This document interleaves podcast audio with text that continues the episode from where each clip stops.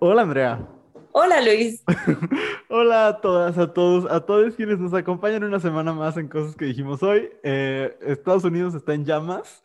Eh, no sabemos, eh, mañana que, bueno, nosotros grabamos el miércoles, son las 6.20 de la tarde. Mañana que ustedes nos estén escuchando, no, no sabremos qué habrá pasado. Yo tengo la tele prendida en mute al lado de mí. Este, Para ver cuándo explota el Capitolio o qué pues para ver qué pasa. Este, este he estado siguiendo las noticias como más o menos de cerca desde la ocupación del Capitolio y, no, qué cosa tan rara, pero no, no, no tiene mucho sentido que lo comentemos porque seguramente mañana que ustedes estén escuchando, pues ya estaremos en otro punto de la noticia. Entonces, ¿cómo estás, Andrea?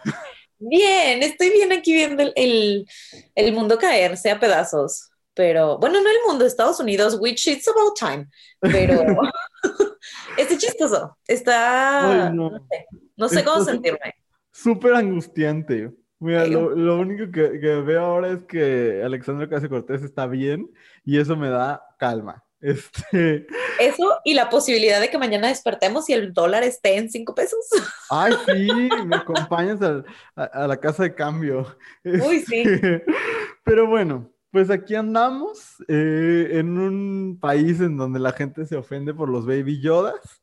Este, pero bueno, aquí estamos y el día de hoy va a estar interesante porque el tema es las cosas sobrevaloradas y ustedes nos compartieron las cosas que ustedes consideran que están sobrevaloradas. Debo decirles que en algunas tienen razón y en algunas están cometiendo verdaderas barbaridades, pero bueno, Hoy, como, como cada semana, Andrea y yo somos el comité que decide si ustedes están en lo correcto o no.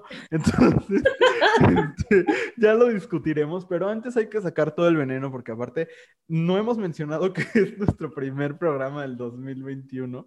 Cosa más rara. Primer programa del 2021 y empezamos con eh, el Capitolio en Estados Unidos tomado por nazis. Pero bueno, este... Pues bueno, vamos a sacar el veneno que se ha acumulado en estos primeros seis días del año. Y Andrea, ¿quieres empezar?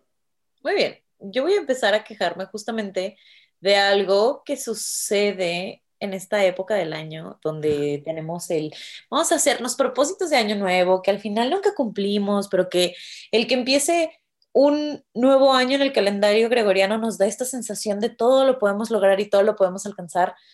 Y está chingón pero a mí me molesta muchísimo el, discurso que hay alrededor de estas fechas acerca de el peso y la salud, ¿no? Este, porque hay un cotorreo bien horrible de tener este propósito de año nuevo de bajar de peso. ¿No? Y el bajar de peso, o sea, me parece que el, hecho de que el propósito sea bajar de peso y que haya un montón de programas para bajar de peso es sumamente problemático porque no se entiende desde dónde viene el, pues desde dónde viene el estar saludable, ¿no? Y el hablar de estar saludable y de bajar de peso son cosas completamente diferentes que parece que son lo mismo, pero no lo son. Y en esta, o sea, y eso es como un discurso que está todo el tiempo y no estoy diciendo nada nuevo, ni, mucho menos, pero a mí me molesta mucho eh, que en esta época se, se exponencia cañón y que las marcas de ejercicio, que te venden programas de ejercicio, que te venden dietas, que te venden polvos mágicos para bajar de peso y etcétera, te acosan en esta época. No es broma, no es broma. Que he recibido en mi Instagram como siete cuentas mensajeándome de, ¿quieres perder peso este 2021? Y es como, no, déjame en paz, déjame en paz por el amor de Dios.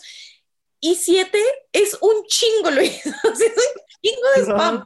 A, ti no, no te ha llegado, perdón, pero es que a mí me llegó también y estoy en, en este momento haciendo clic. ¿No te ha llegado un mensaje de un gimnasio de aquí de la ciudad invitándote a conocer? Ay, todavía no, espero que nunca me llegue. De verdad. pero bueno, perdón. Porque ni, siquiera, es que lo peor es que ni siquiera son gimnasios, son nutriólogos, bueno, casi siempre nutriólogas o gente que vende polvos o productos para bajar de peso, o las famosísimas dietas keto, y también me llegó por ahí una de un programa de 14 horas de ayuno. Güey, cualquier programa para bajar de peso que tiene que ver con no comer, no es una pinche dieta, es un desorden alimenticio, neta. Entonces, eso me pareció horrible, me pareció horrible y mi queja no va dirigida como a nadie en particular, sino como a toda esta cultura en general del perder peso. Y pues nada, amigues, no se obsesionen con perder peso, hagan ejercicio, coman bien y quiéranse mucho. Ya, esa es mi queja. Ay, no, totalmente de acuerdo. Fíjate que, que el, el, asunto del físico, aparte de que ya pasamos, bueno, yo espero que no se hayan reunido, hayan tenido reuniones grandes familiares, pero sí, sí, ya pasamos este episodio de las tías y tíos y tíes eh, comentando. Bueno, si tienen tíes, no lo veo muy probable, pero de las tías y tíos comentando, este... Um, como del físico y de, ay, embarneciste y todas estas cosas que te dicen cada pinche año la gente que no tiene nada que hacer. Este, um, no, pero tienes razón, es, eh, eh, está como súper fuerte el discurso de este año em, sí lo voy a lograr. Y es como de, o sea, el, peso de una persona no indica su salud. Hay un montón de estudios que lo, que lo comprueban, ¿no? Entonces, es, es, es como bien, bien importante que, que trascendamos esa parte porque yo lo platicaba ayer con mis hermanas, Andrea, y no sé si tú lo has visto, pero en redes sociales eh, también este discurso de personas flaquísimas diciendo, este año sí pierdo las lonjas. Y es como de, güey, si tú te estás auto, auto tirando mierda por, y, y te ves como Ricky Martin, ¿Qué me dejas a mí? ¿Y qué me estás diciendo a mí sobre mi cuerpo? Y hay otra cosa que a mí también me enoja, como en esa misma línea, que es como de, de en este discurso del body positivity aparecen personas que están súper flacas y es como, ámate, acepta tu cuerpo con todo y rollitos y las ves doblándose en cuatro para que se les haga un doblez en la piel y dices, güey, o sea, eso, aunque está rodeado de un discurso de, de acepta tu cuerpo, puta, o sea, yo que respiro y subo seis kilos, o sea, no, no ayuda para nada, ¿no? Ay, claro, yo también he visto muchos gays. Ay, no, de verdad no, no, es mi intención solo tirarle, solo tirarle a mis amigues. O sea, no a mis amigues de literal, sino solo tirarle a otros gays. No es eso, pero de verdad que últimamente, eh, yo, yo y el, la frustración que me provocan los gays mamados, y de verdad no es que quiera hacer uno, es, pero, pero uno abre las redes sociales y ves gays mamados diciendo, ahora sí este año consigo el six-pack. Y digo, o sea, ¿qué nos dejas a la gran mayoría de la población? Que, que no nos vemos como tú y que nos estás haciendo, o sea, en un discurso que eh, como a primera vista está solo aplicado a tu cuerpo, nos estás diciendo a todos los demás que tenemos cuerpos no atractivos. Y eso sí es muy peligroso. Entonces, sí, estoy totalmente de acuerdo. Y no sé si, creo que si la sigues, no sé, ¿sigues a Raquel Lobatón en, en Instagram? No. Es una nutrióloga incluyente que me gusta mucho. Yo, yo les invitaría a que le echen un ojo. Habla mucho sobre alimentación intuitiva y cosas así. Y está, ajá, la, quiero mucho y de verdad está haciendo cosas bien, bien interesantes. Yo aprendo mucho de ella. Este, pero bueno, gracias Andrea y, y, perdón que agregué cosas a tu queja, pero también me hace enojar muchísimo. Este, y más, ¿sabes qué? Aparte, conocemos doctores doctores, güey, que se supone que saben cosas, que perpetúan todo el tiempo este discurso. Me preocupa muchísimo y de verdad me da, me da una tristeza muy, muy profunda. Ay, no, Luis, algún día hablaremos de, de el asunto de los médicos saben cosas y ahí sí, bueno, podríamos desenterrar, pero puta. Cabrón. Muchas cosas. Sí. Ay, pues este, yo, mi queja de esta semana es una mini queja, pero no la voy a, no voy a profundizar en esa porque de eso es el post que, bueno, ustedes que están ahorita viendo, eh, escuchándolo, que pueden encontrar en Abrazo Grupal sobre eh, cómo si hablamos de asuntos de comunidad y de ser incluyentes y de buscar un mejor mundo para todos, pero estamos en fiestas en Tulum, somos unos pinches hipócritas, pero bueno, eso lo pueden encontrar en el Instagram de Abrazo Grupal. Hoy me quiero quejar de algo más superficial como para ir entrando al tono de la, de, de la charla del día de hoy. Pero, Andrea, estoy en shock justo porque he estado viendo estas, eh, estas cuentas de, no sé si ubicas en Instagram, gays over COVID, que son unos gays enojados con otros gays porque fueron a la playa. Y, y bueno, de nuevo, de eso se trata mi post de hoy a ver pero, pero es, mi queja de esta semana es la gente que solo se junta con gente que parecen sus clones. Estoy muy en shock, Andrea. O sea, ¿qué pedo con los gays blancos mamados que solo se juntan con otros gays blancos mamados? O sea, ¿por qué querrías solamente ser amigo de la misma, de una, otras 15 versiones de ti. Estoy muy impresionado, de verdad es una queja muy estúpida, pero no has visto, o sea, eh, estás en Instagram y de repente eh, con mis mejores amigos, o con esta terminología de generación Z que desconozco, y ves a 15 güeyes idénticos, con el mismo speedo, todos con six pack y eso me lleva a mi otra queja. ¿Qué pedo con los clubes de amigos donde parece que no te que te miden el índice de grasa corporal para entrar? O sea, ¿qué pedo? ¿Qué pedo con la gente que no conoce gente que no tiene six pack? Andrea, necesito que me expliques cómo eso funciona, porque no lo entiendo. O sea, ¿cómo? Tienen el requisito, no le hablan, las personas que no tenemos un cuerpo así les damos asco, automáticamente no le, o sea, algo dice de ti, ¿sabes? A lo mejor estoy siendo muy juicioso, pero me vale madres. O sea, algo dice de una persona. O sea, es muy raro pertenecer a un grupito donde todos tienen six pack. Me saca mucho de pedo. No, sé qué pienses, pero es algo rarísimo. Mira, sí es algo muy raro y me pides que te lo explique como si yo lo entendiera. O sea, partiendo del muchas cosas del mundo. No, mira, es que lo dices y, y, se me vienen a la cabeza dos cosas. Primero, que esos son los mismos cabrones pendejos que se quejan de las morras básicas, lo cual me caga, porque es como, o sea, neta, ¿te estás viendo? come on. Y ahorita que lo dices, tengo una prima que, que, híjole, cómo me ha hecho enojar en época de pandemia, porque, wow, con la cantidad de veces que ha salido. Ah, creo que ya escuchado sobre ella. Sí, sí, sí, de que ha ido a la playa más veces en la pandemia que yo en toda mi vida. De hecho, ahorita está en la playa, saludos, y acaba de regresar de Nueva York, saludos. Ah, de Nueva este, York. Sí, te digo, o sea, aquí puro comportamiento responsable. Ya vi. Pero justo también a ella veo sus historias en Instagram y pues la verdad es una muchacha muy guapa. Pero esas historias en Instagram y todas sus amigas son iguales. Como que todas miden lo mismo, todas tienen el mismo cuerpo, el mismo cabello, la misma cara. Es impresionante. Yo no sé, yo no sé, supongo que es como el equivalente de tener un grupito de gente que le gusta Game of Thrones y todos se juntan a ver Game of Thrones, pero a tomarse fotos de sus apps, maybe, I don't know. Es que, pero piensen esto, o sea, igual y si nos juntamos un, ah, no sé, a ti a mí nos gusta mucho Beyoncé. Eh, si nos juntamos todas las personas que vamos a Beyoncé no nos vamos a parecer, ¿sabes? O sea... No, pero pues eso implica tener gustos y personalidad, Luis. O sea, ¿sabes? es eso? O sea, mira, no sé, yo, yo nunca he tenido el, el, iba a decir privilegio, pero no, nunca he tenido la desgracia de que me inviten a una de esas reuniones. Pero yo, yo, yo de verdad me pregunto qué, qué platican. O sea, ¿qué platican la gente que no tiene gustos y personalidad? Ay, ya, no quiero estar insultando gente, pero me saca mucho de pedo. De verdad no entiendo. O sea, esta gente que se ve igual y que toda está como, toda trae un filtro de Instagram puesto en la vida real. Este, ¿Cómo se encuentran? Si ustedes son una de esas personas, cuéntenos. O sea, ¿cómo se encuentran? ¿Cómo se hacen amigues? ¿Y de qué hablan? ¿O qué es lo que los une? Porque, eh, o sea, a mí lo que me une con mis amigas no es nuestro, no es que nos parezcamos físicamente, se me hace muy raro, pero que, bueno, X, qué cosa tan rara la gente que, y, y, casualmente siempre son blancos, también eso es muy problemático. Si usted no tiene amigos morenos, pregúntese por qué, porque eso está muy raro. Saludos Manolo Caro, del cual vamos a hablar al rato. Este, ay no, es que el otro día había una explicación, Andrea, de Manolo Caro, de por qué no hay gente morena en sus, en sus películas, que fue como, pues es que yo casteo por el talento y no sé qué, ay no, chinga tu madre. Este, pero bueno vamos a empezar a hablar de las cosas que para ustedes están sobrevaloradas, es decir, que la gente aprecia mucho y que ustedes creen que esa apreciación es errónea o que se le está dando como demasiada importancia a algo que pues no la merece, ¿no? Entonces, este, de todas maneras, Andrea y yo tenemos algunas otras que, con que complementar al final si nos da tiempo.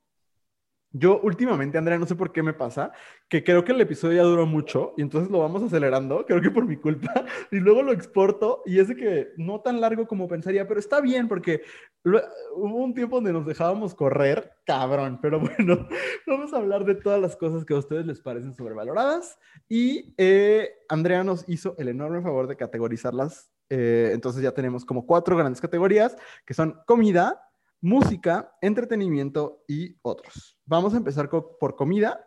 Eh, y la primera cosa, que nos vamos uno y uno, Andrea, como siempre. Sí, sí, sí, Muy bien, la primera cosa que ponen que está sobrevalorada es el menudo. Andrea, veredicto. No, sí, o sea, sabe horrible. Uy, aparte, una, Cosa una cosa gelatinosa asquerosa que se mueve adentro. Guácala. No, no. Guácala, sí, sobrevalorado, no lo entiendo. Pero también, o sea, asqueroso, en eso estamos de acuerdo, es horrible. pero sobrevalorado. No sé si a mucha gente le guste. O sea, Sí, sí. sí, mira, yo no sé allá en tu rancho, pero aquí en el mío, la gente le mama desayunar menudo los domingos. Ay, qué O sea, de que se hacen filas para desayunar el menudo. Ay, Sí, sí, sí, o sea, sí creo que está sobrevalorado. A mucha gente le gusta. Yo no lo he entiendo. platicado- Te he platicado sobre la existencia de Sandwichón. ¿Ya habíamos hablado de eso? Sí, alguna vez, y me preocupa. Es asqueroso. O sea, también es otra cosa. En, en mi rancho, Tampico, Tamaulipas, en las fiestas infantiles y demás, siempre hacen sanguchón, que es como un pastel de sándwich, que es como pan, mayonesa, jamón, pan, mayonesa, jamón, y lo hacen en un pastel. Sabe asqueroso y también está sobrevalorado. Pero bueno, ¿cuál es lo siguiente que nuestro adorado público nos mandó? El siguiente punto de nuestro adorado público es la crema de cacahuate o peanut butter. Y yo sé que a ti te gusta mucho. Me fascina. Estas personas están equivocadas. Mira, depende. O sea, es que hay, hay unas que están ricas, pero es como, y ya. O sea, tampoco es como que tenga ganas de comerme un frasco de crema de cacahuate. Uy, yo me lo como a cucharadas. O sea, sí. Mira, te, te- te puedo comentar que lo que pasa es que yo no soy una persona que disfrute mucho del dulce. Entonces, para mí es un dulce perfecto porque es en realidad salado. O sea, es como un salado a mi helado. Pero no, a mí me fascina la crema de cacahuate. No, no me parece como compatible con muchas cosas. O sea, me gusta en un pan tostado. No soy fan de cuando quieren ponerle crema de cacahuate a, por ejemplo, una crepa o así. No, no me parece que combine tanto, pero me fascina, me hace muy feliz los Reese's Pieces, todo, y yo creo que están equivocados. Pero bueno, aparte no se me hace tampoco que la peanut butter sea eh, como ultra dorada. O sea, creo que es Por lo menos en esta parte del país, no. Polariza, como Sí. AMLO dices. Ándale. Sí, no, yo tampoco creo que esté sobrevalorada, pero tampoco soy tan fan. Insisto, depende como de en qué lo sirvas. Hace unos meses tú y yo probamos un pan de muerto con peanut butter que estaba muy delicioso. Muy rico, sí, sí, muy rico. Pero mm, a mí me gusta toda, aunque sí creo que hay unas mejores que otras. El siguiente es otra persona que no sé qué pasa en su cabeza y que le voy a invitar a ir a terapia, que, pero a todo mundo le invito a ir a terapia, este, que es el queso. Eh, fíjate, yo pondría aquí un, un asegún. Eh, a mí me parece que el queso fresco está sobrevalorado. Me choca el queso, el queso es como salado. Es que aquí casi no existe. Ah, no, a ver, ¿a qué te refieres con queso fresco? Pues el queso que es como molido, Ah, sí, que se le llamamos queso para que le molido. eches encima tus flautas. que tiene un chingo de suero. Ajá, me choca, lo odio. Pero es que me sabe todo como a que ya caducó. Pero este, pero a mí me fascina el queso. O sea, yo creo que no. Yo tampoco, o sea, yo sí soy de la idea de que nunca hay suficiente queso. Sí. Todo no, es no mejor cuando hay acuerdo. Andrea y yo un- hace ya un rato nos juntamos con otra amiga y comimos queso. Bueno, quise decir, quiero decir comimos, pero creo que comí. Comiste, comiste queso, muy rico que estaba, muy rico que se veía el queso. Sí, no, yo devoro el queso, muy cabrón. Pero bueno, ¿qué más? El siguiente tampoco te va a gustar y dice el pastel de. Mm, Pues es que, pues es que siendo muy honestos, ¿qué es el pastel de Red Velvet? O sea, es, pastel de chocolate pintado. ajá, entonces en ese sentido, porque luego te lo cobran más caro y en ese sentido lo entiendo. O sea, a mí me gusta mucho, me, me parece una agradable experiencia, sobre todo porque por el simple hecho de ser Red Velvet, siempre lo, lo emparejan con betunes muy ricos.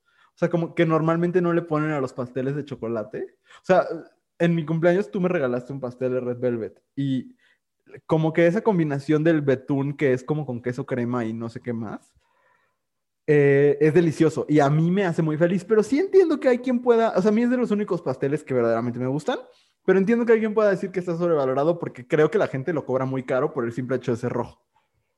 Es que el colorante es muy caro, pero yo creo que en general el pastel está sobrevalorado. Ah, este- en eso estaría de acuerdo contigo. O sea, Sí. Sí creo que la gente es como que le super mama eh, llevar pastel a todos lados y no es tan rico. O sea, O sea, tam- mira, a mí el pastel de chocolate sí me da mucha vida. Es que depende de qué pastel, Ah, claro. depende de qué chocolate. Ay, sí, este es un llamado para ti, persona que haces pasteles secos. ¡Qué horror! O sea, no hagan No. pasteles secos. Son horribles. O sea, sí, pero también qué onda con la gente que hace pasteles ultra húmedos, parece sopa. o sea, no, necesitamos un punto medio. Si algún día nos van a regalar, así cuando cumplamos un año, que extrañamente ya no, tenemos, no nos falta tanto, este, si nos quieren regalar un pastel, pues pregúntenos antes cómo nos gusta, porque ya vieron que no somos de gusto tan fácil.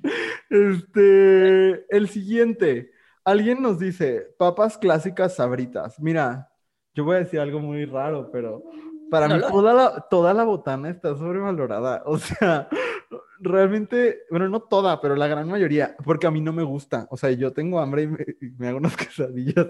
Este, pero las papas clásicas sabritas son de las únicas que me gustan, entonces, pues no, no, Y aún así creo que tienes razón y que están sobrevaloradas, pero todas las papas. Yo no creo, sobre todo, o sea, creo que hay papas que sí están sobrevaloradas, por ejemplo, los doritos. Este, ah, que están en la lista también. Ah, ¿ah sí? Ah, sí, y estoy de acuerdo o sea, los Doritos, ya voy a marcar que ya lo dijimos, este, porque a mí eso sí, a mí me gustan los Doritos, pero sí me parece que están sobrevalorados. O sea, es como de relájense un chingo, están ricos, pero de vez en cuando.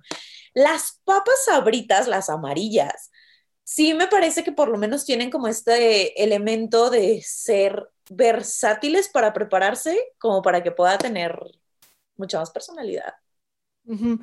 Es que mira, a mí lo que me molesta mucho es que sea por default. O sea, que sea como, nos vamos a reunir, a huevo tienen que haber papas. No, hay queso, por ejemplo.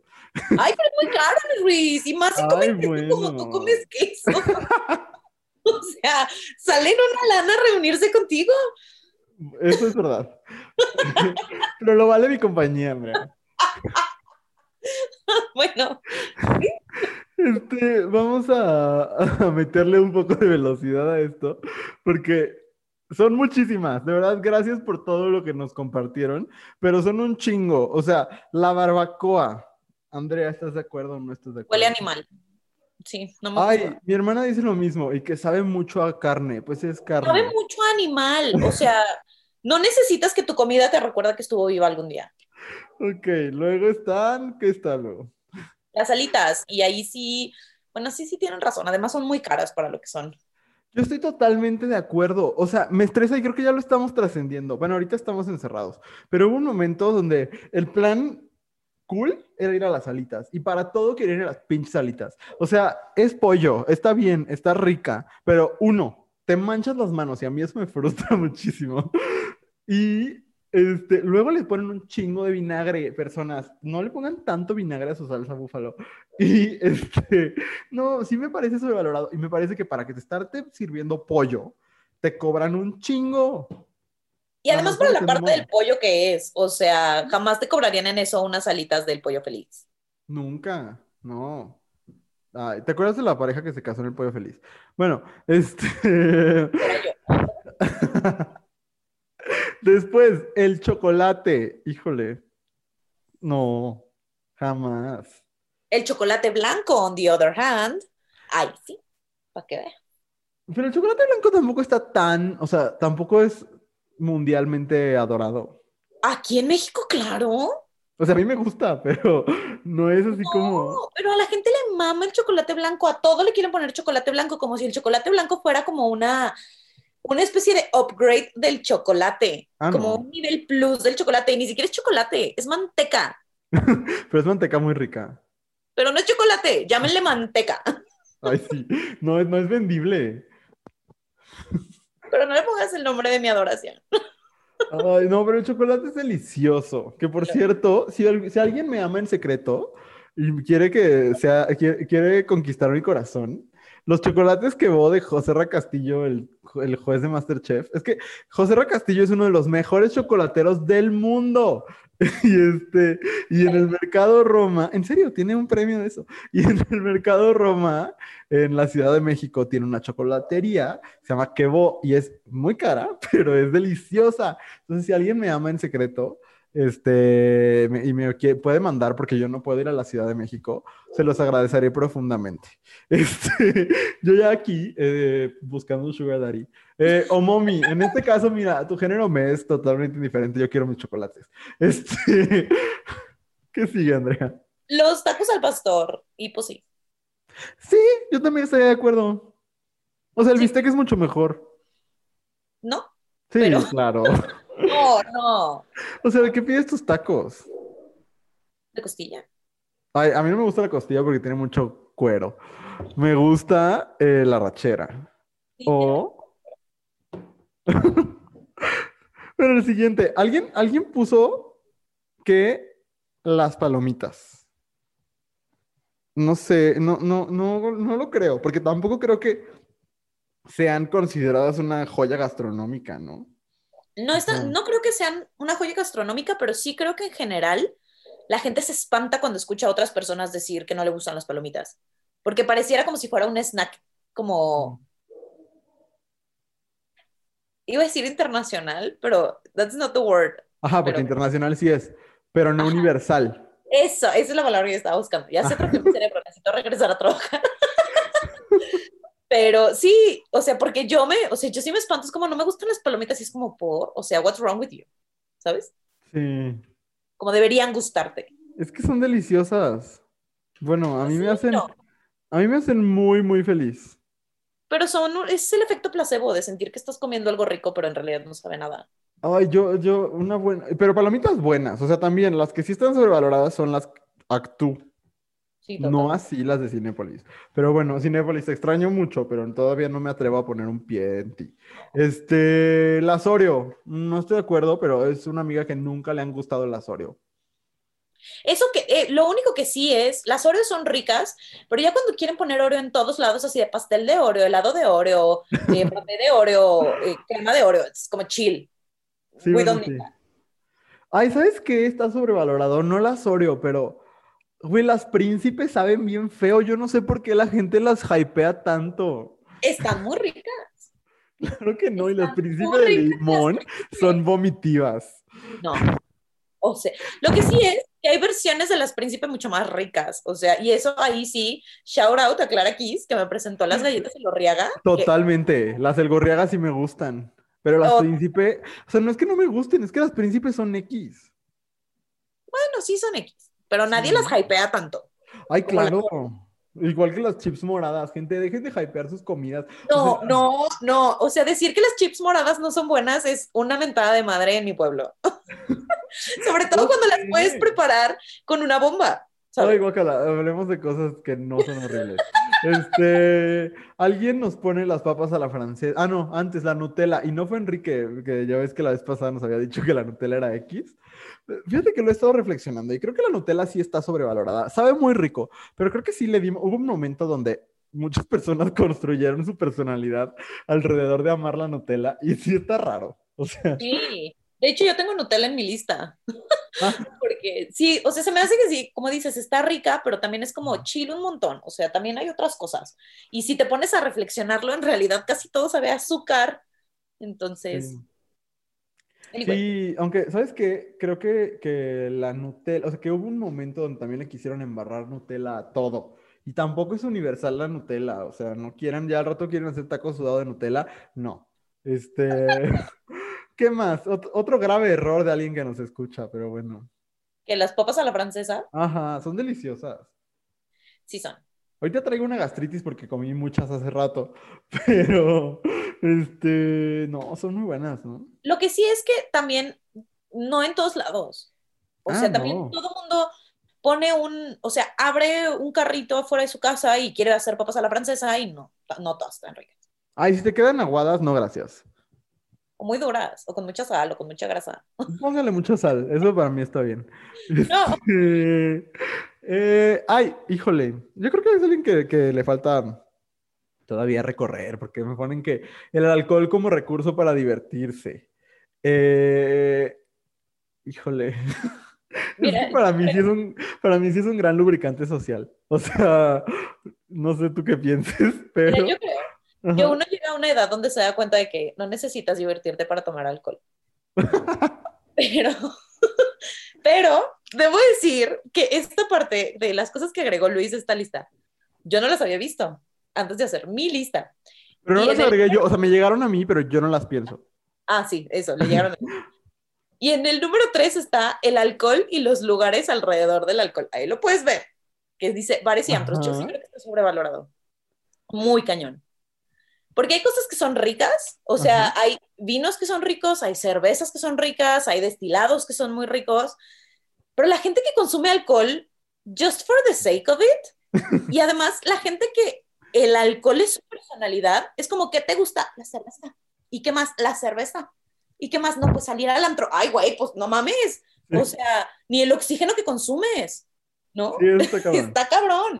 Sí, Y no, sí y la que- gente que, que se quiere poner a hablar de botellas contigo, es como de, I don't care. O sea, yo tomo lo que me pongas enfrente, pero sí, eso sí lo entiendo. Como el, no, pero es que yo tengo esta botella, cada quien sabe qué verga. Ah, no me importa. O sea, a nadie le importa, ni a ti, lo estás inventando. O sea, solo quiero No, también-. Ajá. Este asunto de también tomar lo que se te ponga enfrente, a mí sí me causa conflicto. O sea, porque yo no soy fan Ajá. de, o sea, no es como que nunca eh, haya consumido alcohol o cosas por el estilo, no es como que nunca haya estado borracha en mi vida, pero no es algo que disfrute. O sea, Ah, no, no es algo que busque. No, así de, ay, qué ganas de ponerme una peda. La verdad es que no, no me gusta. No me gusta no sentirme en pleno uso de mis facultades mentales. Uf, I love it. No. No, sí me parece que está súper sobrevalorado. You take nothing out of it. ¿Qué más nos dijeron, Andrea? Mira, la rosca de reyes. Estoy de acuerdo. ¡No! O sea, a mí me gusta mucho. el- los dos compramos rosca de reyes de la misma panadería que no vamos a mencionar porque tienen muchos clientes y no nos han dado ni un peso.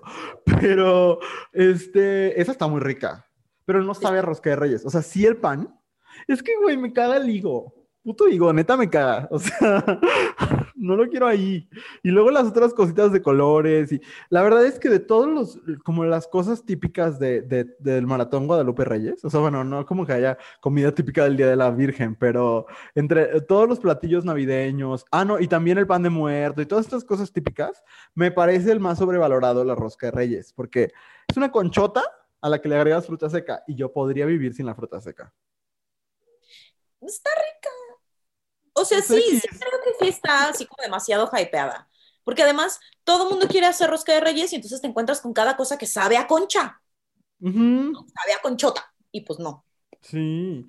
Y también, esta costumbre que tienen ahora, esto no es sobrevalorado, simplemente está mal. ¿Por qué le ponen 16 niños a la rosca?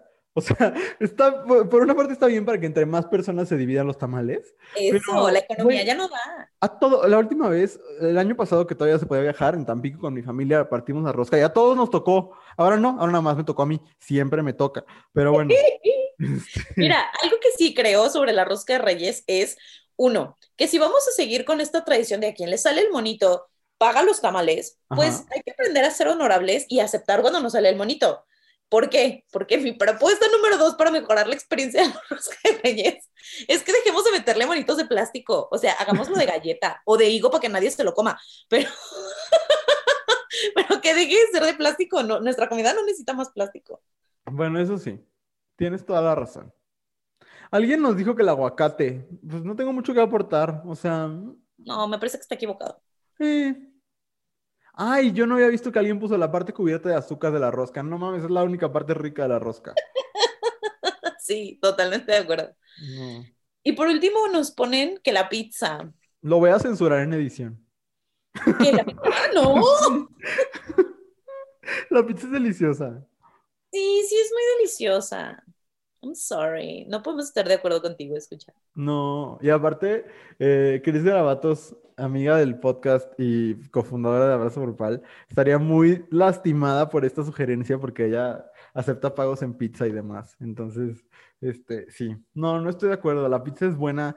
Lo que sí, luego he oído a la gente que dice, la pizza es como el sexo, hasta cuando es malo es bueno. Ninguna de las dos cosas son buenas cuando son malas. O sea, ¿quién quiere tener mal sexo y quién quiere comer mala pizza? Preferiría comerme una mala pizza a tener mal sexo. Yo, ay, no sé. Luego hay pizzas que parece que le ponen catsup en lugar de salsa de tomate, que son cosas distintas y me caga. Este, bueno, esas fueron todas las cosas de comida. ¿Tú quieres agregar algo de comida, Andrea? No, creo que eso era. Sí, era todo.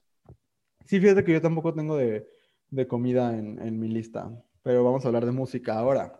Eh, Pues mira, fíjate que yo en varios no tengo como mucho que decir, pero la primera cosa que nos pusieron fue eh, Bichota de Carol G, eh, que es como el hit del momento. ¿No la conoces? Sea de cuál sea. Es una joya, es una joya. A mí me fascina esa canción. Y algo que me gusta mucho es que empezamos el 2020 con Carol G, con La Tusa, y terminamos el 2020 con Bichota, entonces estuvo bien. Este, pero, ¿cuál es? Pues no te la voy a cantar aquí, pero este, pues al rato te la pongo, Andrea. Pero, este, bichota está buena. A mí me gusta. No, no sé qué no te guste. Alguien nos puso, no solo, no solo sobrevalorada, alguien nos puso, oh my god, odio esa canción. Este, pues no sé qué no te guste. A mi mamá no le gusta porque dice culo. Pero, este, ah, pues. ya sé cuál es. Culo is a word. Este. Is a word. Pues bueno, o sea, sí. Muy bien. Luego tenemos una colección de blancos, Andrea. Sí, una colección de blancos que le gusta a su rockerillo de confianza. Ajá. O sea, yo digo, digámoslos todos, and let's get it over with. Sí, va, adelante. Pink Floyd, The Doors, Nirvana, Pearl Jam, Def Leppard. Y pues sí, todos y cada uno están sobrevalorados. Todos. I will fight you on this. I don't care. Ay, a mí me gusta Nirvana. La verdad es que sí me gusta. Me gusta lo que alcanzaron a hacer. Este... Sí, pero con Nirvana creo que pasa este asunto de, de que están endiosados porque se les mató el cantante. Puede ser. No porque se haya muerto, se volvieron mejores, ¿eh? Sí, no, no, para nada. Este, pues sí, quizás esté de acuerdo. O sea, Pink Floyd me parece cuestionable. Creo que tienen un par de álbumes que me parecen muy valiosos. Eh, pues sí, pero, pero en general creo que celebramos mucho a los hombres blancos. O sea, creo que sí. Este, eh, sobre todo como pensando en, en lo poco que hablamos de Nina Simón, por ejemplo, o de Aretha Franklin. Aretha Franklin hablamos un poco más. Este, digo, hablando de grandes figuras, ¿no? Habrá quien me diga, no, pero no hablamos nada de esta cantante argentina que cantaba en el metro y que nada más escuchó, escuché yo una vez que fui. No, pues bendiciones.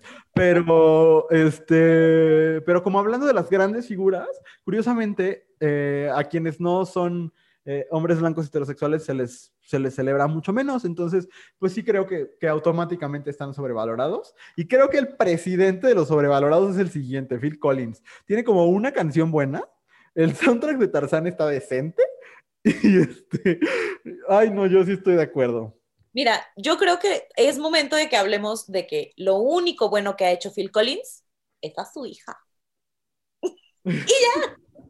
o sea, no hay más, no hay pago. y su hija actúa rarísimo, o sea. Pero está este, preciosa, o sea, está, preciosa, es como para ponerla así encima del librero y verla.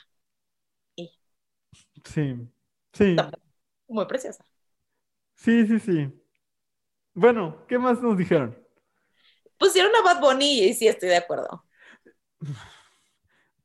o sea, mira, sí creo, sí, o sea, a mí me encanta Bad Bunny, me fascina. Todos, o sea, es de la, de la música que más escucho, es el único artista, de hecho es el único hombre que escucho, me gusta mucho su propuesta, aún así creo que ya nos pasamos. O sea, creo que, que, y voy a mencionar al que sigue, Andrea, porque creo que es el mismo fenómeno. O sea, estamos cayendo en el Kanye Westismo. Yo fui, de, yo fui fan de Kanye West en algún momento y sigo pensando que My Beautiful Dark Twisted Fantasy es uno de los mejores álbumes que he escuchado. Pero pasó lo mismo cuando empezamos a decir, es un genio, es un genio, es un genio. Y luego empezó a hacer muchas mamadas y seguimos diciendo, no importa, es un genio. Y de repente se salió de proporción. Y entonces el güey fundó una secta y entonces vende unos tenis que no te venden, o sea, ni en el último, ni en la plaza que está abajo de la Friki Plaza, te venden unos tenis tan pinches y, los vende a no sé cuántos eh, miles de dólares. Eh, y, aguas, porque creo que estamos endiosando de la misma forma a Bad Bunny. Es un artista que a mí me parece valioso, que a mí me gusta escuchar, pero sí creo que lo estamos valorando de más y que no nos hemos dado cuenta. Y, y, por eso lo vinculo con Kanye West, porque a ver, Kanye West tenía producciones bien interesantes, canciones que, tenían una propuesta bien chida, sobre todo en My Beautiful Dark Twisted Fantasy y, en, y todavía en Jesus, pero de eso al, como el, mitos que creamos alrededor, creo que hay un problema. Entonces sí, sí creo que está sobrevalorado tanto Kanye West como, como Bad Bunny. Totalmente. Y también creo que eh, sobrevalorar a cualquier persona lo vuelve en automático sumamente peligroso, porque, o sea, pensando como en el ejemplo de estas dos personas que son Bad Bunny y Kanye West, que se les perdona un montón de cosas, o sea, perdón, pero a mí me sigue haciendo muchísimo ruido que este cabrón se haya atrevido a poner una, una consigna feminista en uno de sus videos. Es como, who are you? O sea, o sea, ¿por qué tiene que tratarse sobre ti? La gente aplaudiéndolo como si fuera súper revolucionario y a las feministas que están chingándose afuera, todo mundo las critica, es como, híjole, a, a, mí sí me genera mucho ruido, ¿no? Entonces, y sí, creo que sí están sobrevalorados los dos y que sí es complicado que los pongamos en este pedestal. Creo que es complicado, estoy de acuerdo. Em, y el último punto es el reggaetón. Eh, y ahí difiero profundamente.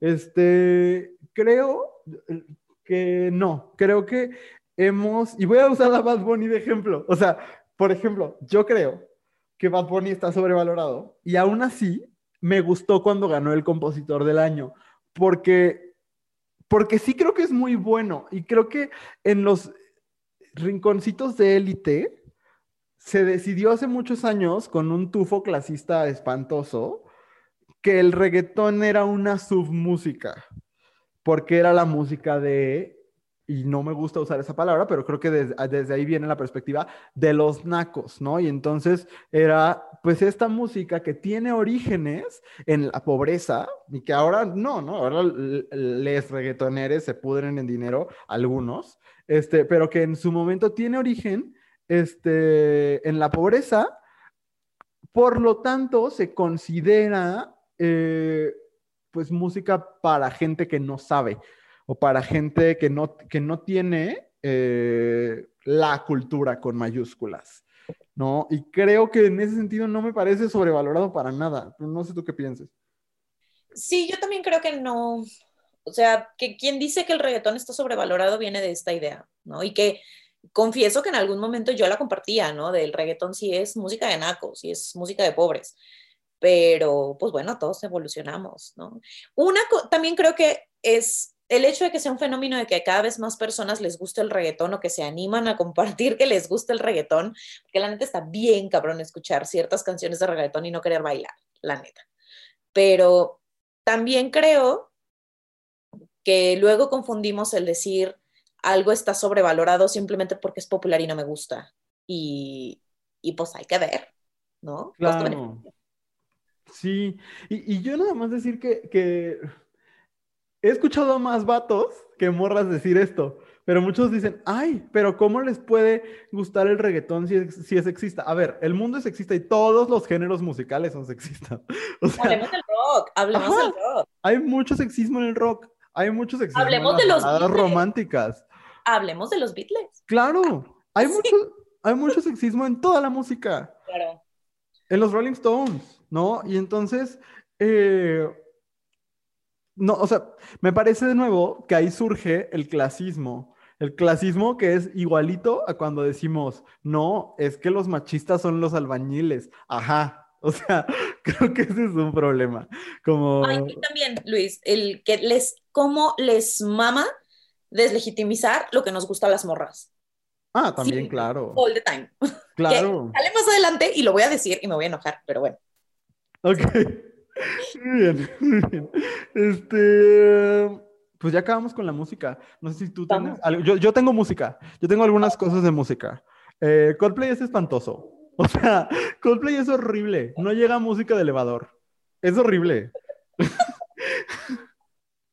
o sea, de verdad es más blanco que la mayonesa, es más de hueva que una mañanera. O sea, no, Coldplay es terrible.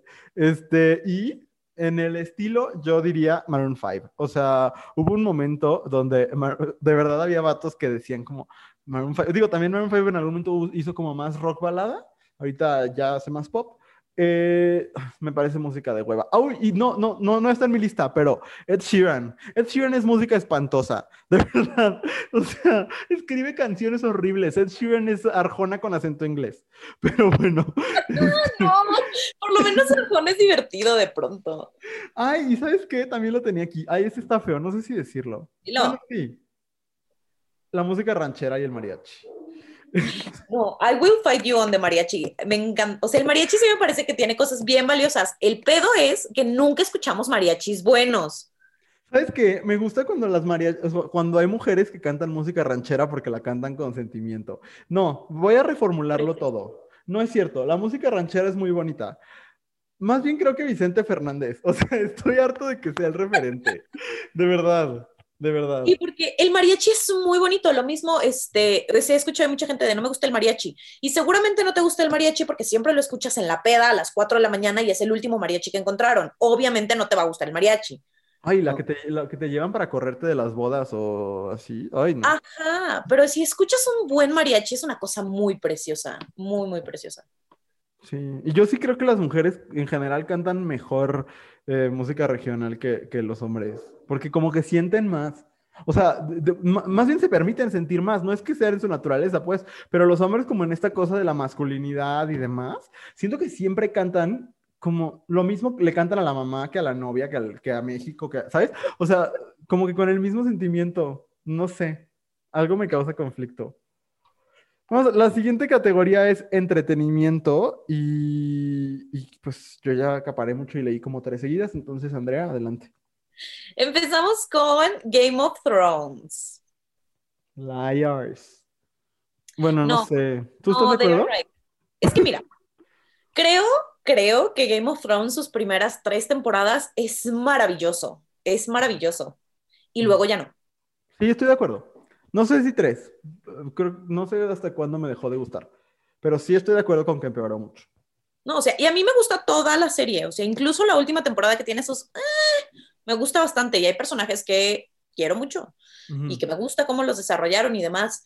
Y hay que reconocer que es como una, un proyecto a muy grande escala que es muy maravilloso. Pero relájense un chingo. O sea, creo que. de Game of Thrones. ¿Qué pedo cuando empezaron a hacer episodios que no se veían? O sea, de verdad, hay como dos episodios que yo me tuve que poner abajo de las colchas para poderlos ver en mi computadora porque no se veían, porque era en la noche, pues sí, güey. Pero no, no se trata de que yo sienta que estoy ahí y que no veo ni madres y entonces no sepa qué le pase a Jon Snow, que spoiler alert, muy poco, porque es una persona que transita por la vida sin reaccionar a las cosas. Pero, este, pero no, ¿qué, cosa tan... Me, me, choca, me chocan esos episodios que no se ven. Pero bueno, Game of Thrones, quizás sí, la última parte de Game of Thrones estoy de acuerdo con que está sobrevalorada. Yo diría que todo Game of Thrones en general, la verdad. Yo a Mike Pence hablando en la tele y, no sé qué está diciendo, pero qué miedo, qué miedo me da qué Mike bueno Que ya salió. Qué bueno que ya salió Mike Pence a decir algo.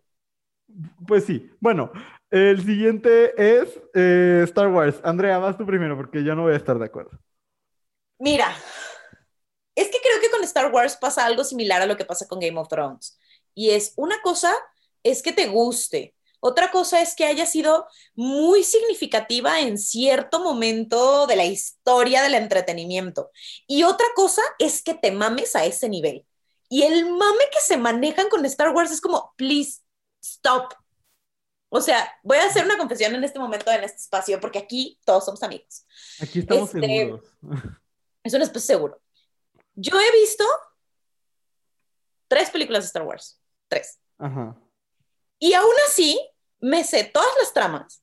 Conozco a todos los personajes porque la gente no se pinches calla sobre Star Wars. Nunca dejan de hablar de eso. Está en todos lados. Y es como, ok, sí, va. Y una vez, juro que lo he intentado, Luis Ruiz. Juro que lo he intentado, pero no, o sea, no puedo.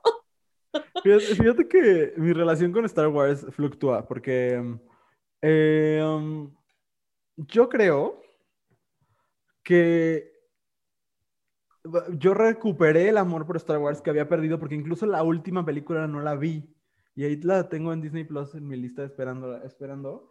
Pero The Mandalorian me regresó el amor por Star Wars porque me parece que está muy bien hecha. Eh, no sé, o sea, no me parece sobrevalorada.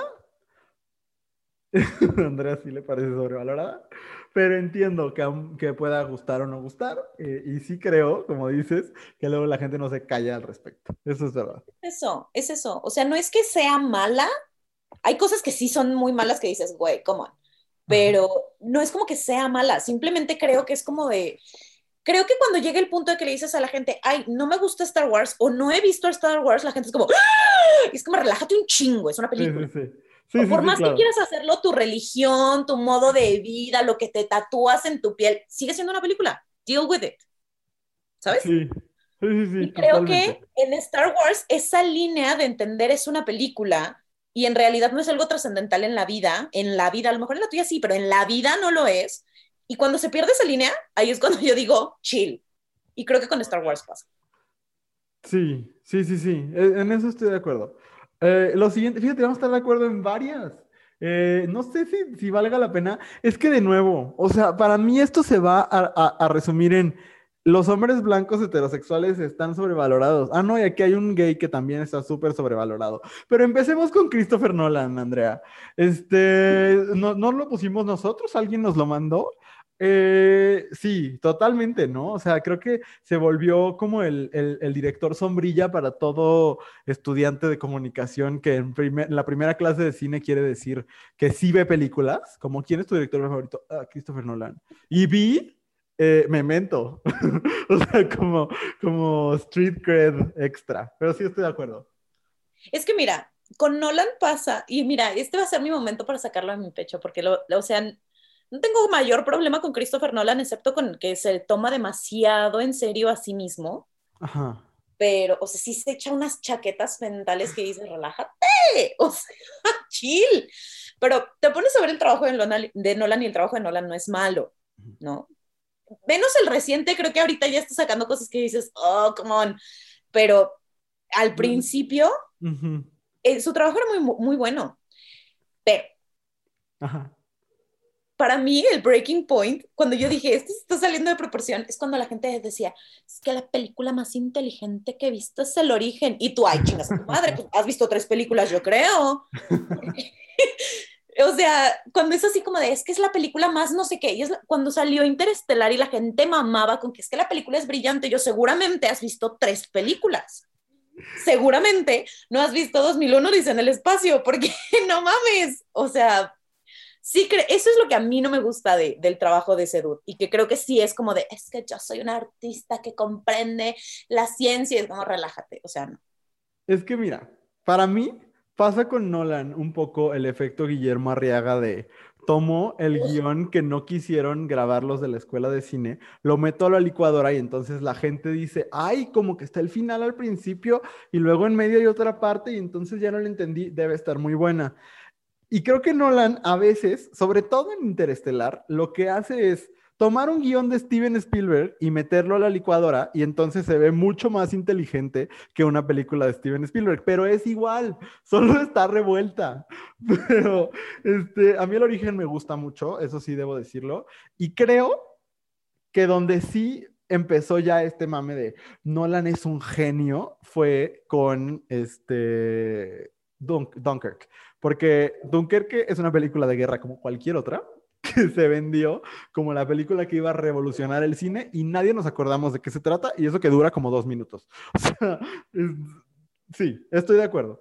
Eh, el siguiente es Manolo Caro. Ni siquiera sé si esté sobrevalorado porque ni siquiera sé si lo valoremos mucho. Pero bueno, Netflix sí lo valora mucho y le paga muchísimos millones de pesos. ¿No sabes quién es? Es el creador de La Casa de las Flores. Ah, sí, Siempre se me olvida que existe, I'm sorry. Es esta persona que no conoce, no conoce a los actores morenos. De verdad, creo que, creo que él cree que no existen. O sea, es algo que me, que me causa mucho conflicto. Eh, pero sí he escuchado a gente en los medios mexicanos comparar eh, a Manolo Caro con Almodóvar y están, pero malitos de la cabeza. O sea, este, mira, Manolo Caro un día, esto es lo que pasó. Manolo Caro un día vio una película de Almodóvar y dijo, yo quiero ser él. Y entonces es como esas personas que, que toman su libertita y dicen, Almodóvar usa estos colores, voy a usar los mismos. Pero no tiene su talento, lo siento. Y entonces, hay una película que se llama eh, Elvira te daría mi vida, pero la estoy usando, porque aparte a él le encantan esos títulos ahí chuscos, ¿no? Este es el peor bodrio que he visto en mi vida. O sea, de verdad es asquerosa. Con Cecilia Suárez y Luis Gerardo Méndez. Por dos, porque aparte sale de gemelos. Este, no, es una porquería y estoy de acuerdo, Manolo Caro. Pues está sobrevalorado porque no tendríamos que valorarlo nada. Y, su serie, esta miniserie de Alguien tiene que morir, donde sale Isaac Hernández, que es un gran bailarín, pero que, o sea, actúa peor que Maite Perroni. Este, y eso que Maite Perroni no tiene un solo talento. Este, eh, no, sí, estoy de acuerdo. Pésimo. Vamos a, tú no tienes nada que decir, ¿verdad? Porque no lo conoces. Este, entonces, del otro estoy seguro que tendrás mucho que decir y ahí yo tanto, yo no tanto. Entonces, adelante. Take it from here. Ok, el siguiente es Tarantino y creo que con Tarantino pasa algo similar a lo que mencionabas con Nolan de estudio comunicación y entonces quiero parecer bien interesante. Entonces, digo que ahorita es Tarantino. Eh, a Tarantino lo respeto más que a Christopher Nolan, eso debo decirlo. Este, me gusta más su trabajo, por lo menos. Y este, y sí me parece que era extraordinario el trabajo de Tarantino. Insisto, tampoco se mame. O sea, bueno, ¿sabes qué? Pulp Fiction es un gran guion. Bueno, a mí me Lo es. Pulp Fiction es maravillosa, pero insisto, no se mamen. O sea, sí tiene películas chingonas y hace cosas chingonas, pero también hace mucho de lo mismo. Si quieres ver un director que no se repite, que hace cosas chingonas, que tiene unos guiones que dices, ¿qué pedo con este cabrón? Que hace cosas maravillosas con los actores, ve a Paul Thomas Anderson, no veas a Tarantino. Señorón. Por ejemplo, y de ese güey nadie habla. Y está cabrón. Entonces, Tarantino solamente porque hace cosas que es suficientemente em, a lo mejor controversiales para decir es que me gusta el cine raro porque tiene mucha sangre y tiene muchos pies, pues sí, y luego. Ay, me pusiste a pensar en el hilo fantasma y ya no puedo dejar, yo la voy a ver. Me cancela el podcast para que nos vayamos este a ver el hilo fantasma. Es que no saben cómo amo esa película. O sea, eh, Tarantino, sí, estoy de acuerdo contigo, a mí me gusta, me gustan sus películas, no puedo decir que no. Eh, solo me parece que eh, estamos eh, que, es un comodín para hacernos los interesantes. Eh, y que no, pero me parece que Pulp Fiction es maravilloso. Eh, Stephen King, sí. sí, estoy de acuerdo. Sí. Pero mira, Stephen King tiene lo que yo llamo el fenómeno de la cámara digital. De, pues, si tomas 1700 fotos, una a huevo va a salir bien no porque seas un gran fotógrafo, sino porque tomaste 1700 fotos. Lo mismo pasa con Stephen King. Saca tanto pinche libro que uno tiene que pegar. Y tiene libros que son buenos, pero pues cuando produces en esa cantidad, pues no Stephen King es, es divertido. Solo que es divertido y ya. ¿Qué más hay? Eh, Bontrier, que pues. Ajá. Sí, es cine de arte y de arte ¿Qué más? Ay, no, aparte esta es la parte del programa donde tú y yo empezamos a platicar y eh, seguramente perderemos algunos escuchas. Sean, ténganos paciencia, nos gusta mucho este tema y casi no lo sacamos porque sabemos que no es el, su favorito, pero a nosotros nos gusta mucho. Eh, Wes Anderson. Mira, hace unos días tuiteé porque estaba viendo, estaba viendo Gran Hotel Budapest, que es una película muy buena. Pero realmente sí creo que si eres hombre y o usas colores pastel, puedes salirte con la tuya en básicamente todo. Y eso es lo que hace Wes Anderson, porque además Wes Anderson muchas veces es muchísimo más cruel que la película más cruel de Tarantino, pero se sale mm. con la suya, con la gente, porque todo está en colores pastel y simétrico. Y es como de, ay, qué bonita película, le acaban de cortar los dedos, no hay pedos, sigamos viéndola. A mí me gusta mucho Wes Anderson, pero sí creo que hay mucho mame alrededor, solamente porque todo es color pastel y todo está simétrico y no es lo más interesante de Wes Anderson. Sí. hasta que llegamos hasta este punto y creo que casi hasta el final, de nuevo tenemos a puros vatos blancos. Sí, de Porque pues es que lo celebramos mucho, o sea, tenemos a Darren Aronofsky, a quien no he terminado de perdonar por su película de Noé. Este Ay, no, donde, donde Emma, Emma, ¿cómo se llama Hermione? Emma Watson. Emma Watson. Hacía su cara de consternada, que es la única que sabe hacer. Este, ah, y por eso que no así nació. Ajá, ay no. Luego, me encanta que director, director, director, y luego está Herman Hess. Eh, Sí, es muy terrible. autor de Siddhartha, eh, El Lobo Estepario y demás. Eh, Andrea sabe eh. mucho más de literatura que yo. No, bueno, es que Hermann Hesse es muy querido por mucha gente que, que además lee mucho y sabe de literatura. A mí Hermann Hesse me parece el Paulo Coelho de los intelectuales, así. Entonces, pues, ¿a quién? Yo sí creo que no es gran literatura, es cosa que le mueve su corazoncito a la gente y está bien que les mueva su corazoncito. Tampoco es gran literatura. Fíjate que a mí Siddhartha lo leí como a los 15 años y me movió mi corazoncito. No lo he revisitado, pero a los 15 años sí me lo movió. Sí, Eh, pues, pero piensa en quién más te movió tu corazoncito a los 15 años Uy, no, mejor no. y te consideré. Sí. Por eso digo, no porque te mueva tu corazoncito significa que está chingón. Ah, no, totalmente. No, es como la gente que, que juzga las películas de si les hizo llorar o no. Es como de, pues si te piso también lloras. Y no por eso soy un gran director de cine. Pero bueno, ¿quién más? Este, aquí aparece eh, yo lo Ronan. digo. Ajá, sí. Sí, Saoirse Ronan. ella. Este, Ay, a mí me encanta. No, no. ¿Ya vieron Brooklyn? Me encanta su actuación en Brooklyn. yo sí entiendo a esta persona. O sea, porque además con ella pasó que un día no existía y al día siguiente estaba en todos lados. Eso sí. Y ya ves como, please stop. Y a mí no me parece grandiosa. O sea, Mira, no, no que- entiendo el hype. A mí nadie me va a sacar de lo mucho que me mueve Lady Bird. O sea, a mí esta película me hace llorar mucho y yo soy como las personas que dicen que si una, que una película está buena porque lloran, pero es que de verdad me mueve, me mueve muchísimo. Este, entonces, pues, pues sí. Tampoco creo que sea la mejor actriz del mundo, pero Saoirse Ronan me parece interesante. Luego nos ponen que los superhéroes de DC o Marvel y los anime. Eh, no sé nada de los anime, pero sí, sí, creo que hubo un momento donde... ah, La verdad es que toda persona que le intenta encontrar demasiada profundidad a los superhéroes me da hueva. Sí, ya, totalmente de acuerdo. Menos Batman. Ah. O sea, cuando te quieren decir, pero es que en realidad esto representa... No mames, o sea, solo están dando golpes. Es lo mismo que pasa con Star Wars, ¿me entiendes? Sí, pero... Sí, no, sí estoy de acuerdo. Sí.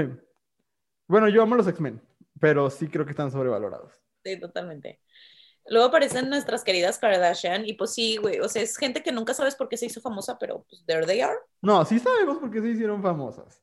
O sea, la señora filtró su sextape y, y ganó mucho dinero de la misma y luego este, ya tuvo su reality. O sea, sí, pero todas. Ay, pues ya después, pues porque están cagadas de ver. Yo no, yo no veo el reality, pero veo los memes. Amén.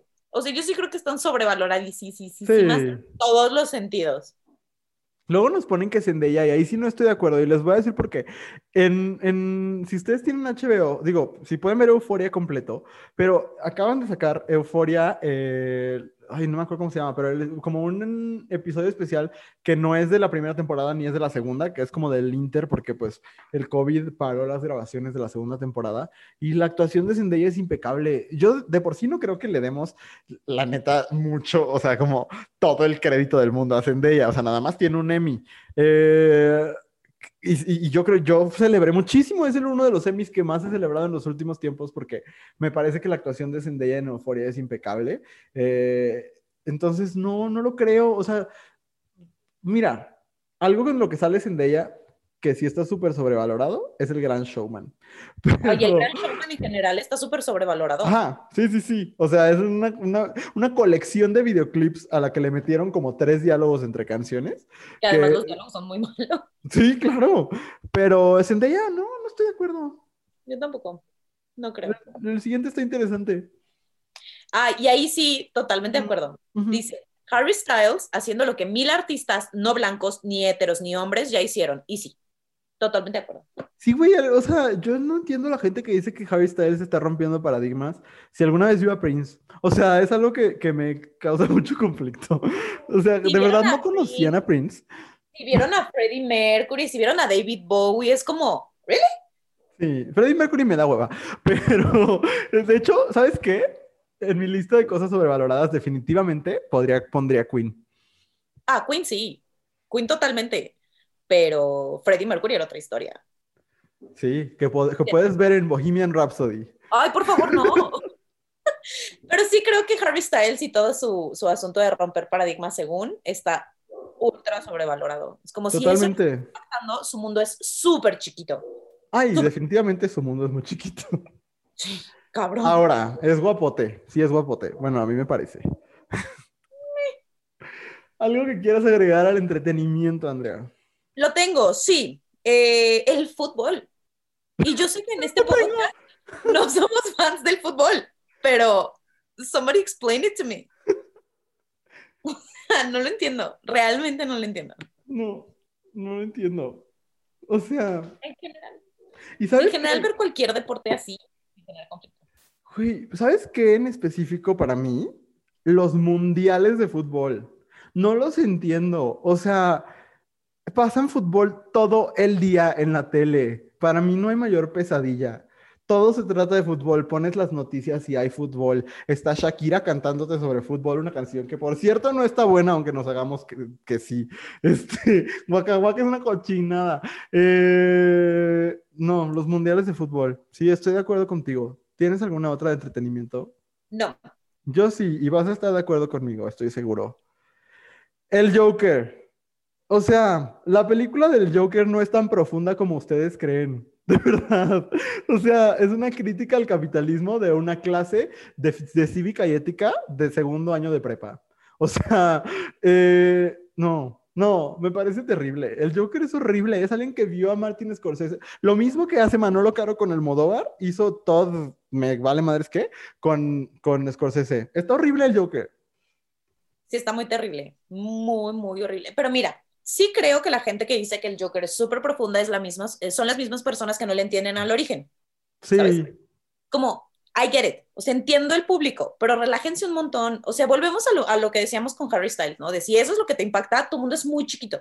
Y está bien, solo relájate un chingo queriendo decir que es muy trascendental cuando evidentemente a mí me pasó que mucha gente llegaba y me decía, es que vela ver, es la mejor película que he visto. Yo sé que es la mejor película que has visto porque sé cuántas películas has visto, sé qué películas ves.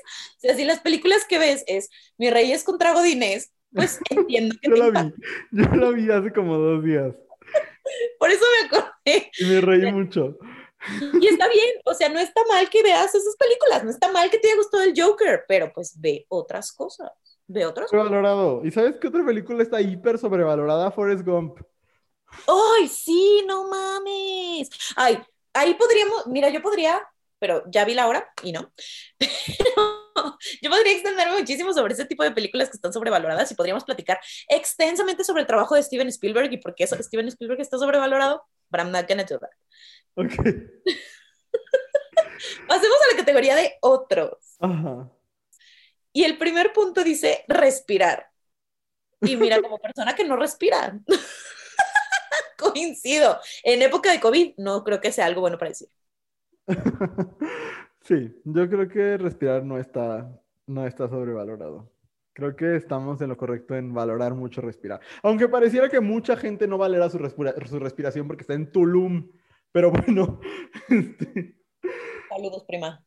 Oye, y llegó como en un muy buen momento el otro. Llegó ayer, todavía esta persona no sabía que esto iba a suceder, pero alguien nos pone que Estados Unidos. Y estoy totalmente de acuerdo. Excepto por Disneyland. Disney sí, totalmente. Totalmente. Sí, estoy de acuerdo. También el mame que hay alrededor de Nueva York y la romantización de Nueva York es como chill. Relájense un chingo. Sí está chido, pero relájense. El sueño americano no existe. No. ¿Qué más, Andrea? El, siguiente es los horóscopos. Y aquí es donde me voy a tomar un pequeño paréntesis para decir lo siguiente. Sí, sí, los horóscopos son muy mamalones. o sea, y son. Y entiendo, es porque yo soy de esas personas que dicen, ¿por qué le das tanto peso a ese tipo de cosas? ¿Por qué tiene una, un peso significativo en tu vida?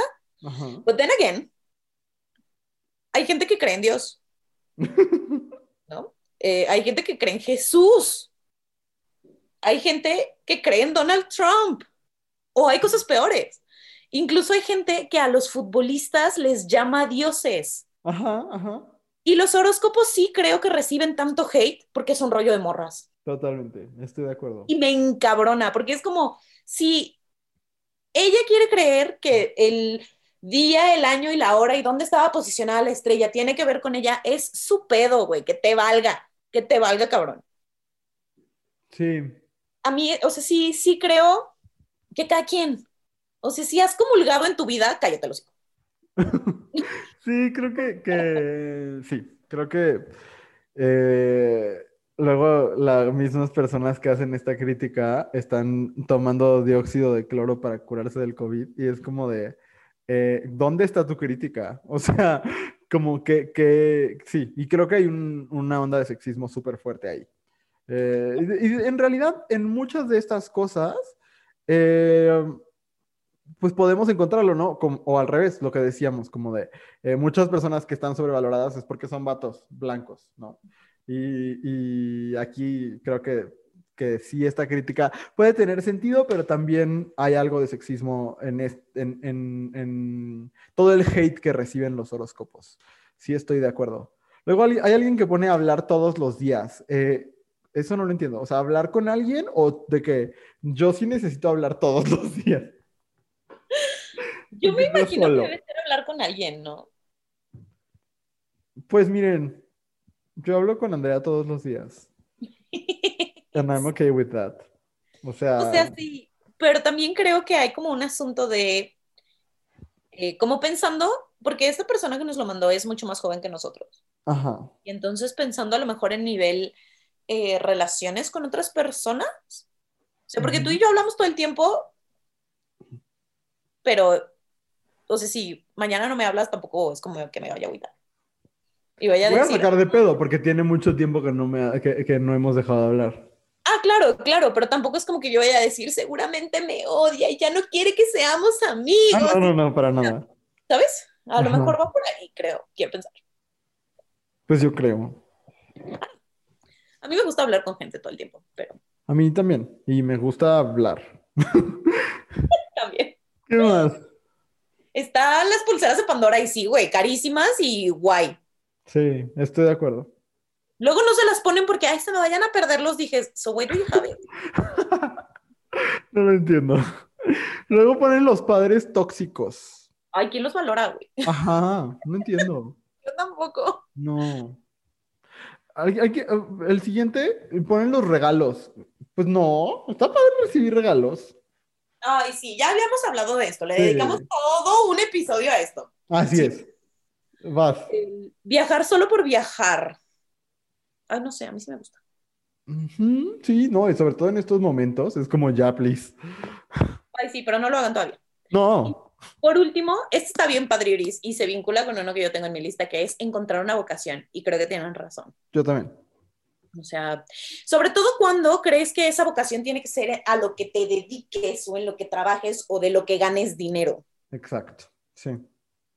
Porque justo, voy a aprovechar, porque yo tengo en mi lista que está sobrevalorada la universidad. Y es terrible que yo lo diga siendo maestra, ¿no? Y teniendo Ajá. estudios universitarios y de posgrado. Pero entre más estudio y entre más me toca ser un adulto, este, sí está muy, o sea, de entrada está muy cabrón que te hagan tomar una decisión que de cierta manera te condena al resto de tu vida, así como de, es que lo que estés ahorita va a impactar en qué te vas a dedicar a los 17 años. Sí, O totalmente. sea, no.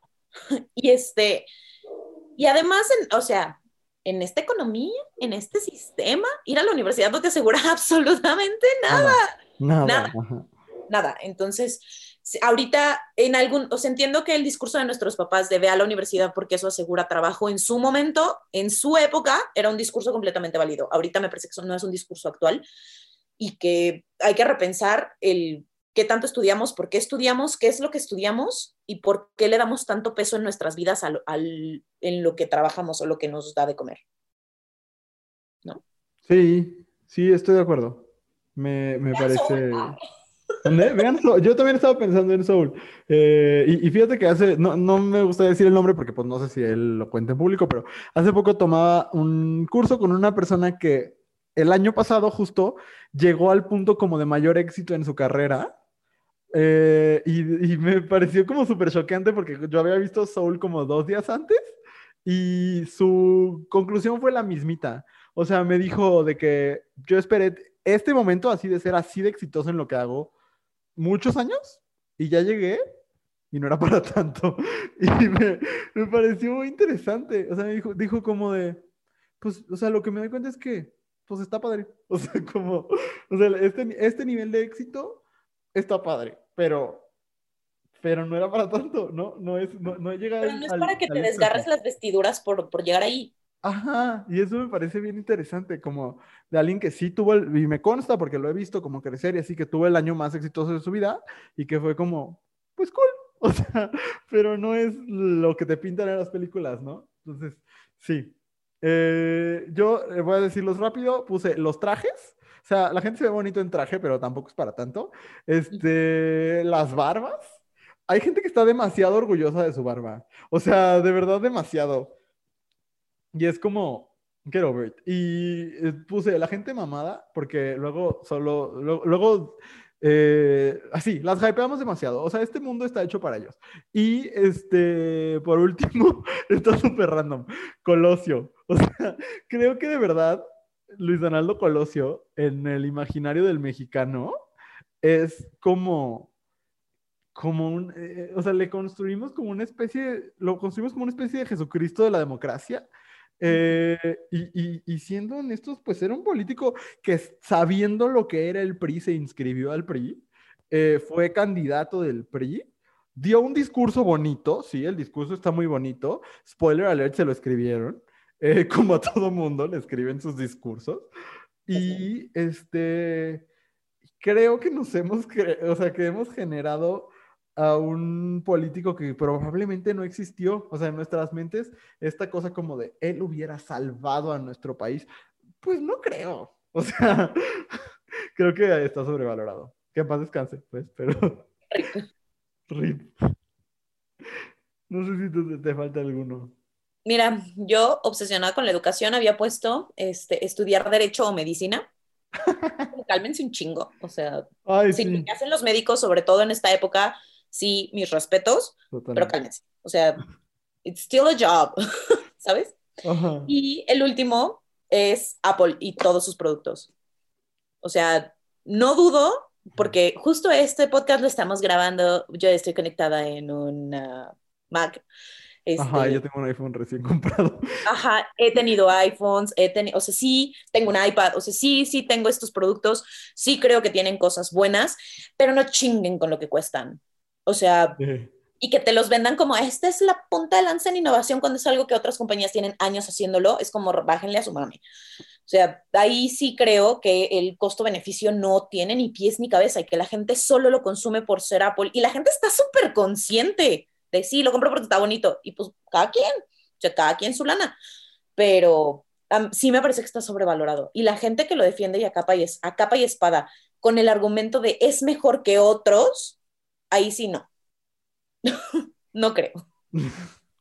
Sí, sí, definitivamente creo que, creo que están sobrevalorados. Así que es, es como súper fuerte lo que cuestan y el sacrificio económico que implican y que aparte hemos hecho porque tenemos los productos. Este, sí. Pues llegamos al final de este rant de no sé cuánto tiempo. Muchas gracias por llegar hasta acá. Y ahora sí les vamos a recomendar cositas para que las vayan comprando, leyendo, yo sé. Eh, entonces, Andrea, ahí les va su libro. Muy bien. En esta nueva edición de Andrea nos recomienda un libro porque no sabe recomendar otra cosa. Vengo a recomendarles este libro que ustedes no pueden ver, pero Luis sí, y está muy Ujú. hermoso, que se llama Vindictas. Es una colección de cuentos de mujeres latinoamericanas de las que. Y me parece que es muy, o sea, es una recopilación muy interesante porque además tiene como un poquito de todo. Y sí me parece importante que como personas, no, no, seguramente nos escuchan de México. Y si nos escuchan de otro lado, saludos, avísenos. Pero Saludos. sí. saludos. Este, pero como personas mexicanas, como mujeres mexicanas, como mujeres latinoamericanas, es súper importante que recuperemos la historia de las escritoras latinoamericanas, porque América Latina dentro de la historia de la literatura está súper confinada al boom latinoamericano, del cual solamente se habla de hombres. Y el boom latinoamericano no hubiera existido si no hubiera, si muchas mujeres no hubieran escrito cosas antes, ¿no? Este gran aclamado eh, escritor latinoamericano que se ganó el Nobel no habría ganado el Nobel. Es más, los Nobel de literatura, Octavio Paz y García Márquez no se habrían ganado ese Nobel si Elena Garro no hubiera hecho antes lo que hizo. Y creo que sí es importante que como mujeres latinoamericanas estemos conscientes del papel que hemos tenido en la literatura para la construcción de la historia, no nada más eh, de la literatura, no nada más del arte, sino de América Latina, ¿no? Entonces, esta eh, antología, la verdad, está súper chida, se la súper recomiendo, es muy reciente, entonces la, la pueden encontrar en todos lados. Y pues ya, esa es mi recomendación. ¿Qué vas a recomendar tú, Luis? Yo voy a recomendar una serie de HBO una vez más. Este, les quiero recomendar, y la verdad es que me, me atreví, bueno, o, o, me animé a ver, a ver esta serie porque Pablo Lemorán la recomendó muchas veces en sus historias y vale muchísimo la pena. Se llama We Are Who We Are. La dirige Luca Guadagnino, que no sé cómo se, apellido, cómo se pronuncia ese apellido, eh, pero es el director de Call Me By Your Name y de Suspiria.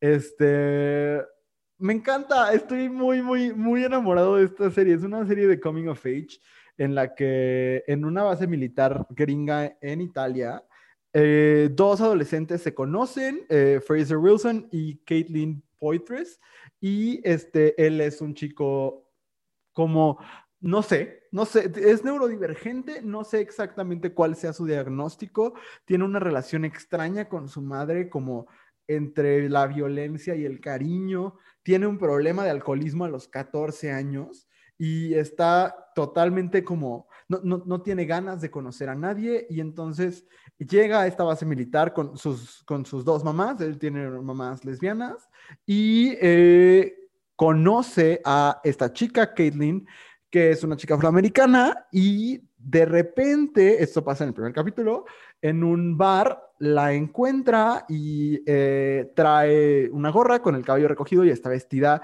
pues de manera masculina y entonces y se hace llamar Harper. Y entonces es como una persona que está luchando con el descubrimiento de su identidad de género y alguien que está construyendo su identidad en un ambiente de total caos con una adicción y demás.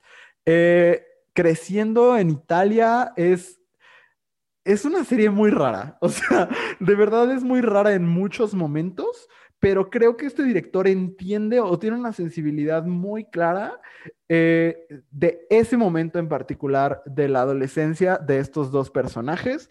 Y, es de las mejores series que vi el año pasado, la empecé a ver el año pasado eh, y se las recomiendo mucho. Se llama We Are Who We Are, dura ocho capítulos nada más y es una miniserie, o sea, no va a volver a existir nunca. Entonces, este, inicia y termina, y eso a mí me gusta mucho porque luego me choca que me hagan quedarme con ellos varias temporadas. Entonces, este, pues ya saben, está disponible en HBO, se los recomiendo mucho y ya. Muy bonitos paisajes también. Muy bien, pues ya llegamos al final de nuestro episodio de hoy. Así es, ya llegamos al final y gracias por quedarse con nosotros. Gracias por todo el amor que le dan a este podcast. Gracias por querer abrazo grupal, por acercarse. Y pues nada, vayan a terapia, quiéranse mucho, tengan un muy bonito 2021 y... Quédense en tu casa. Quédense en su casa, pónganse cubrebocas si tienen que salir, pero ojalá no tengan que salir. ¿no? Ojalá. Y pues gracias, síganos en Instagram, ya saben, arroba abrazo grupal, eh, abrazogrupal.com para leer cosas bonitas y pues nos estamos escuchando en una semana. Así es. Adiós. Adiós.